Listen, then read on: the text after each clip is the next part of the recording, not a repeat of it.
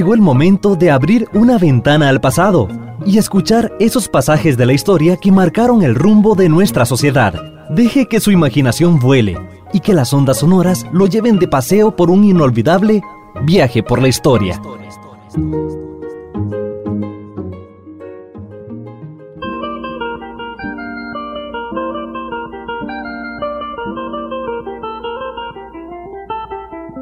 Hoy vamos a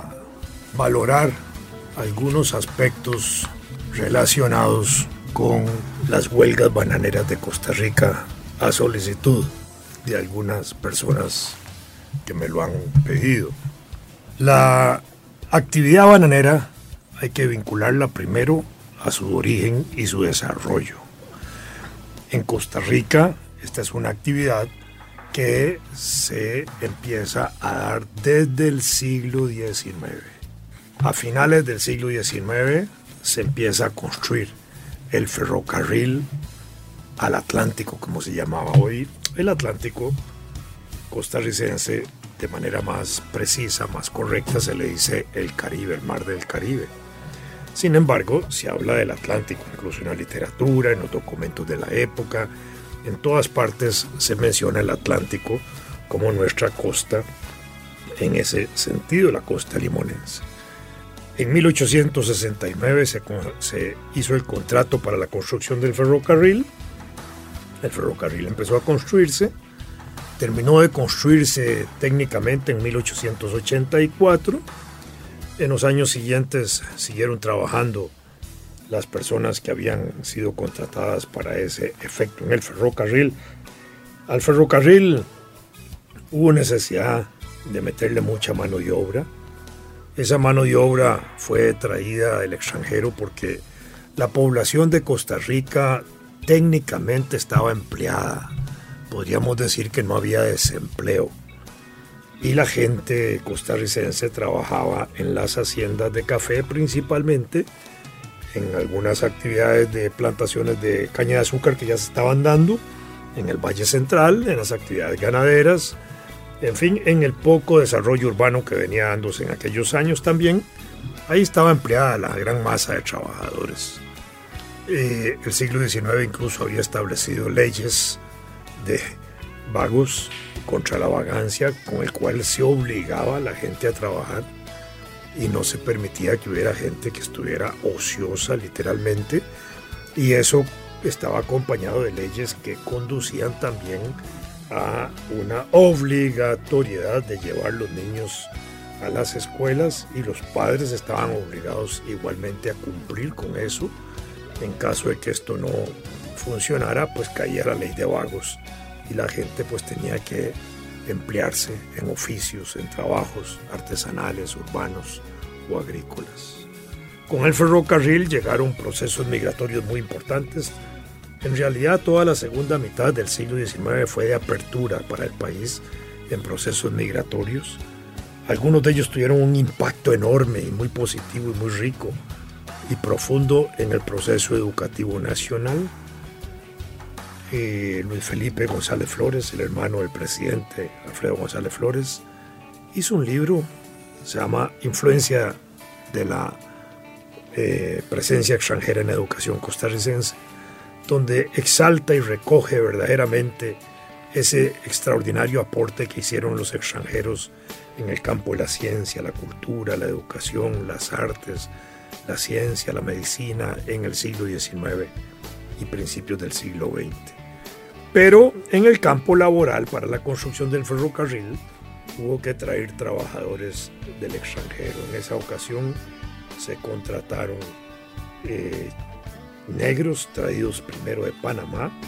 que habían estado trabajando en la construcción del canal de Panamá, que había suspendido sus labores.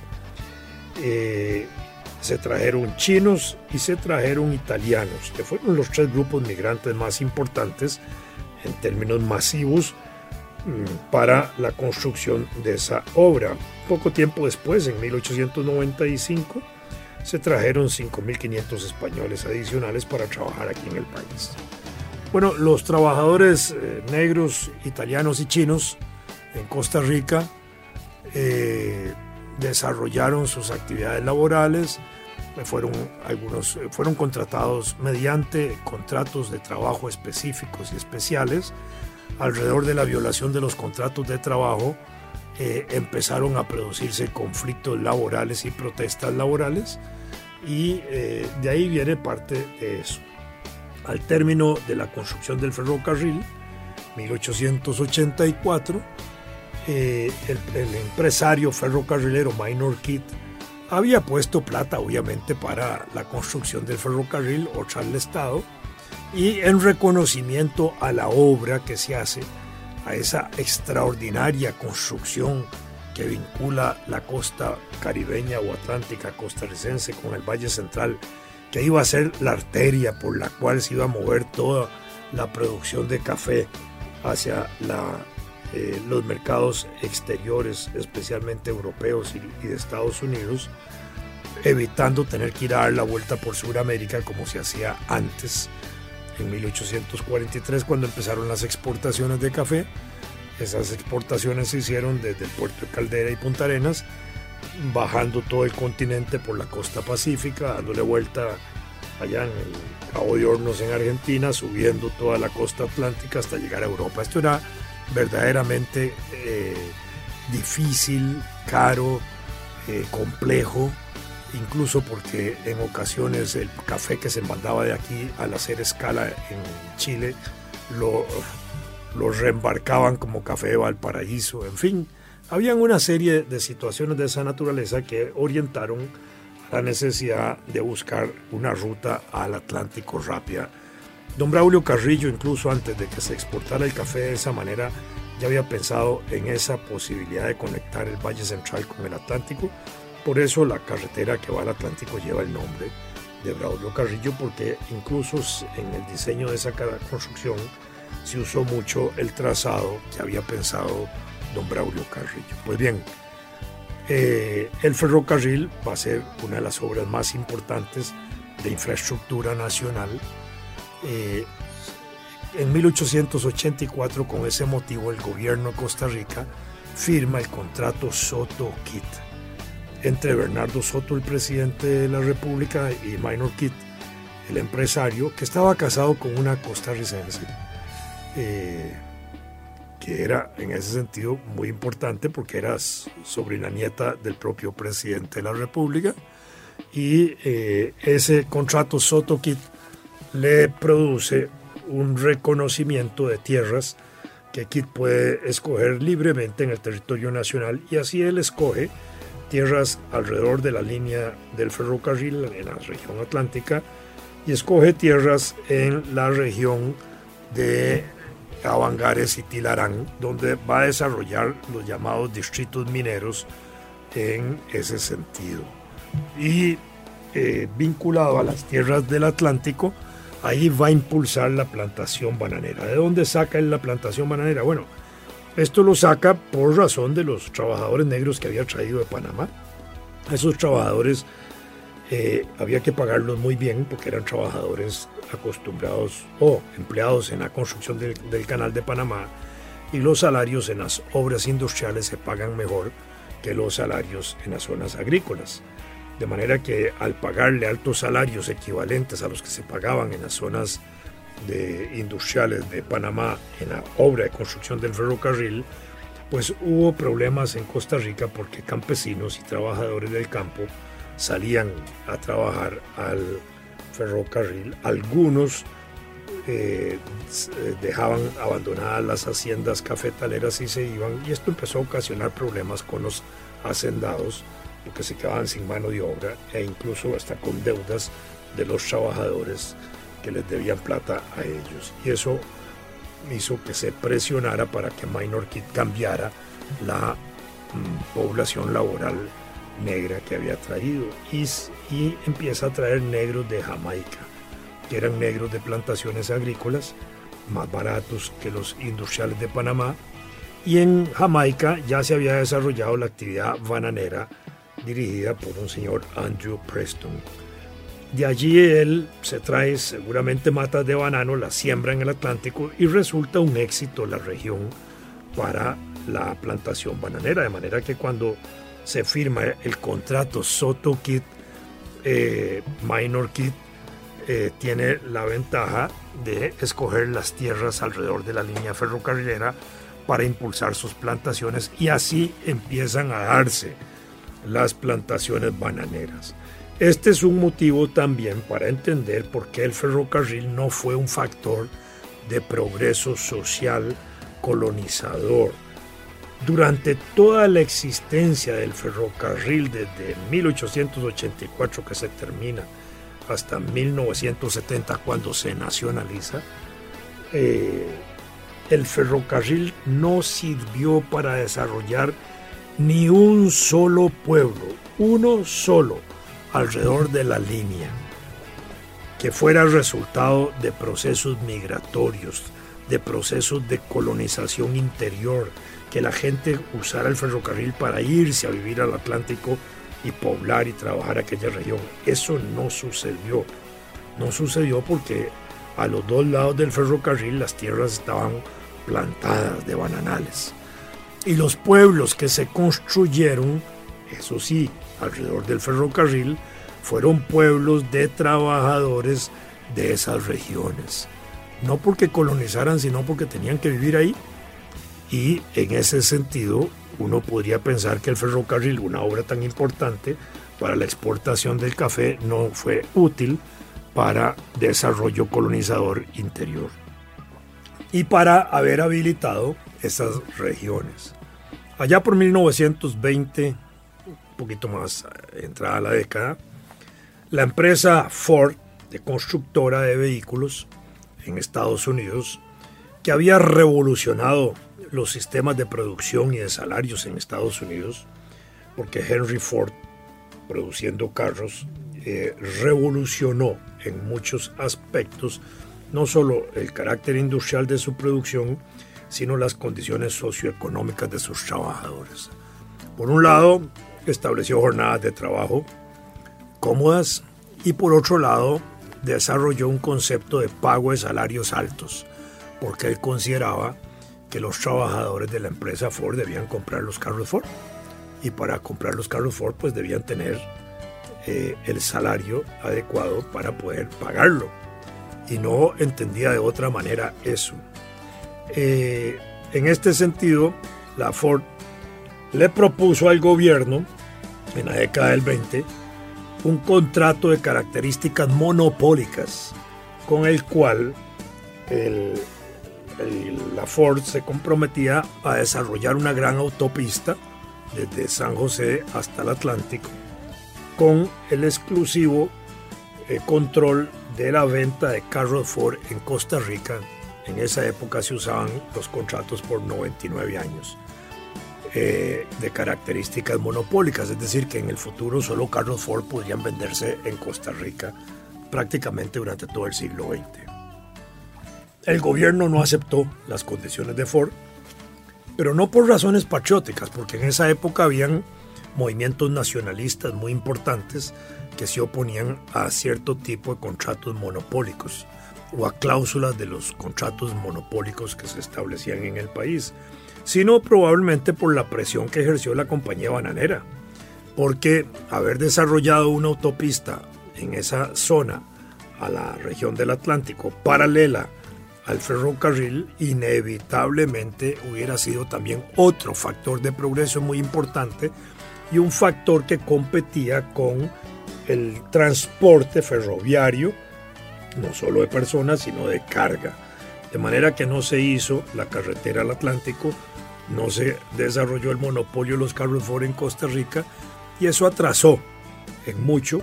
el progreso de esa región atlántica, que fue una región marginal, que sigue siendo marginal, excluida de ciertos beneficios que se dan en el desarrollo interior del país. Pues bien, desarrolladas las plantaciones bananeras empezaron a trabajar obreros bananeros, trabajadores en la plantación bananera, muchos de ellos ex ferrocarrileros que al quedar libres de la construcción del ferrocarril pasaron a trabajar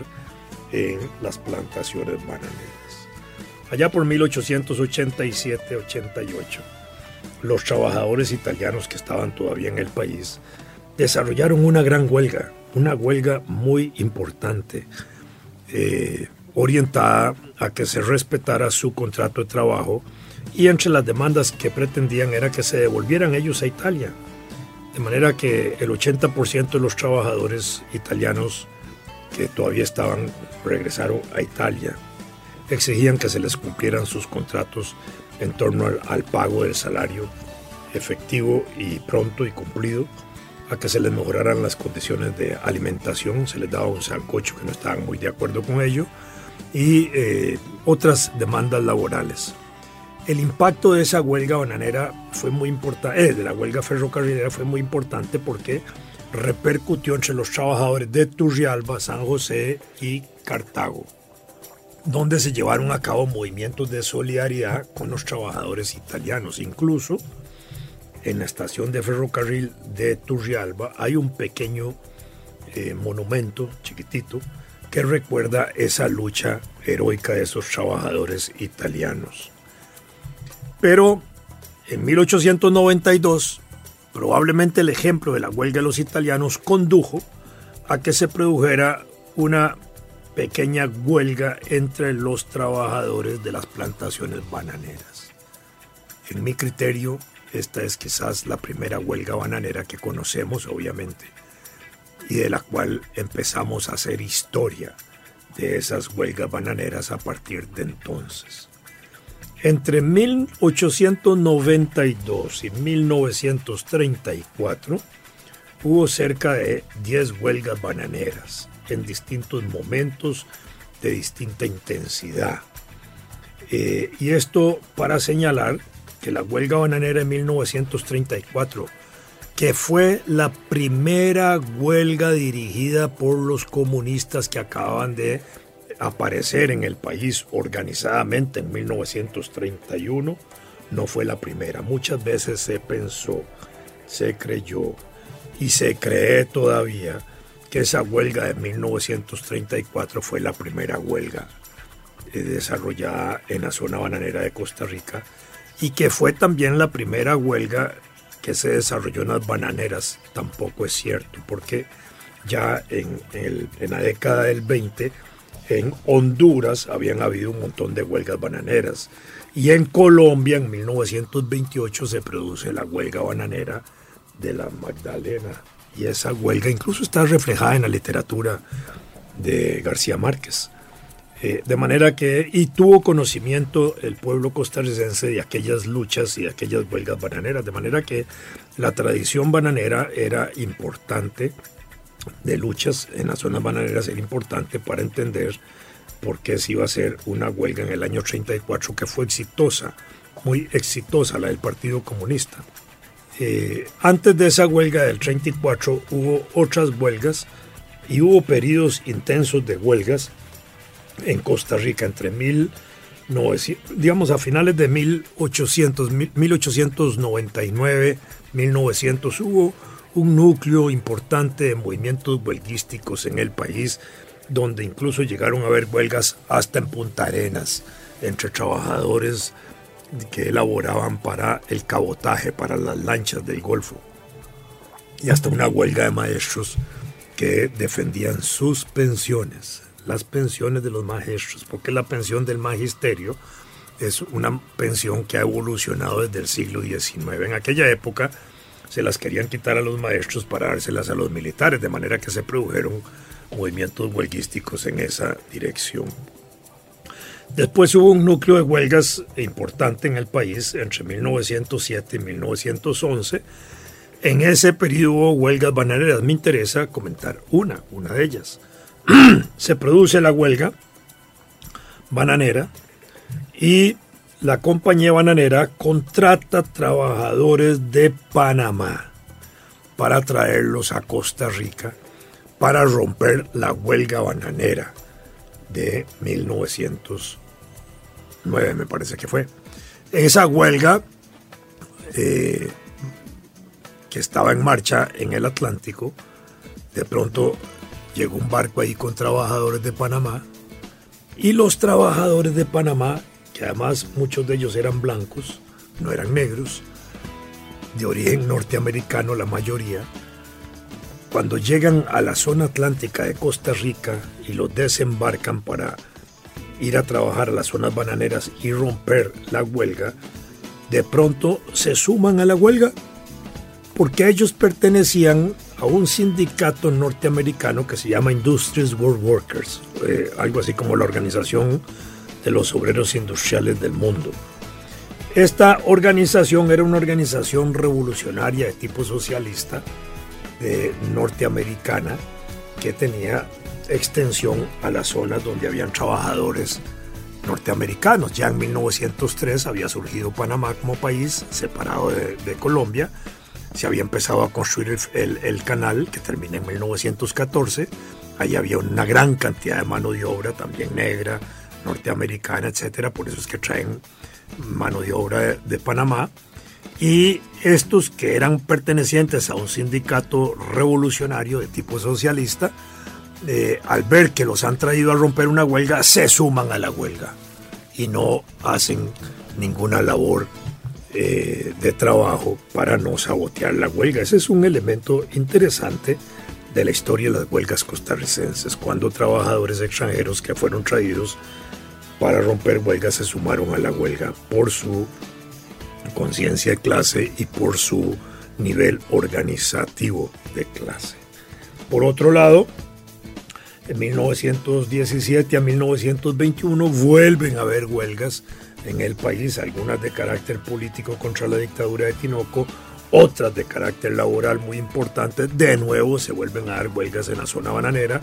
En ese periodo se da incluso la huelga, el, el un nivel huelguístico importante en el país, especialmente en las zonas urbanas, durante 1920 para obtener la jornada de ocho horas de trabajo en Costa Rica, empezando con huelgas que se habían eh, originado en el sector público del país, en el Ministerio de Obras Públicas, eh, donde en eh, febrero, finales de enero, principios de febrero se habían levantado en huelga, se les reconoció a ellos, los trabajadores, la jornada de 8 horas de trabajo, hasta un aumento de un 40% en el salario y el reconocimiento de su organización sindical y de lucha. Y en ese sentido, estos trabajadores, su ejemplo, condujo a que en todo el año 1920 se, se dieran una serie de movimientos huelguísticos dispersos en todo el país, pero intensos, hasta que en diciembre de 1920 el gobierno de la República hace eh, el decreto por el cual se reconoce la jornada de ocho horas de trabajo eh, y se reconoce el derecho de organización sindical y de huelga del país. Aun cuando no habían leyes laborales en esa dirección, ya por una decisión del Poder Ejecutivo se hace un reconocimiento tácito, fáctico, de hecho, para este reconocimiento organizativo y de lucha de los trabajadores. Y a finales de los años 20, eh, eh, las huelgas en el Caribe de la compañía bananera, en Honduras y especialmente la Magdalena de Colombia, pues son difundidas en Costa Rica, incluso a finales de la década del 20 vienen dirigentes, ahí sí, socialistas de Colombia, que probablemente también transmitieron parte de esas luchas y preparan las condiciones para que al nacer el Partido Comunista en 1931, conociendo de la situación y de las difíciles condiciones de trabajo y de higiene que habían en la zona atlántica, empiece a preparar la organización de la huelga en 1934, teniendo en cuenta también de que uno de sus miembros, Carlos Luis Fallas, el gran dirigente obrero, había vivido en esa zona y conocía de las situaciones de realidad y del trabajo de esos trabajadores, y la escritora Carmen Lira y Luisa González también habían hecho una gira por la zona bananera y habían eh, elaborado algunos folletitos, uno de ellos que se llama Una gira en por la zona bananera y otro de Carmen Lira que se llama Bananos y Hombres, que relatan las duras condiciones de trabajo y de vida de los trabajadores en la región que van a ir preparando las condiciones para la huelga del 34. De manera que Entre 1892 y 1934 lo que vamos a tener es un desarrollo de huelgas en la zona bananera que alcanza casi la decena de huelgas que constituyen una escuela de organización, de lucha y de organización sindical alrededor de esas huelgas.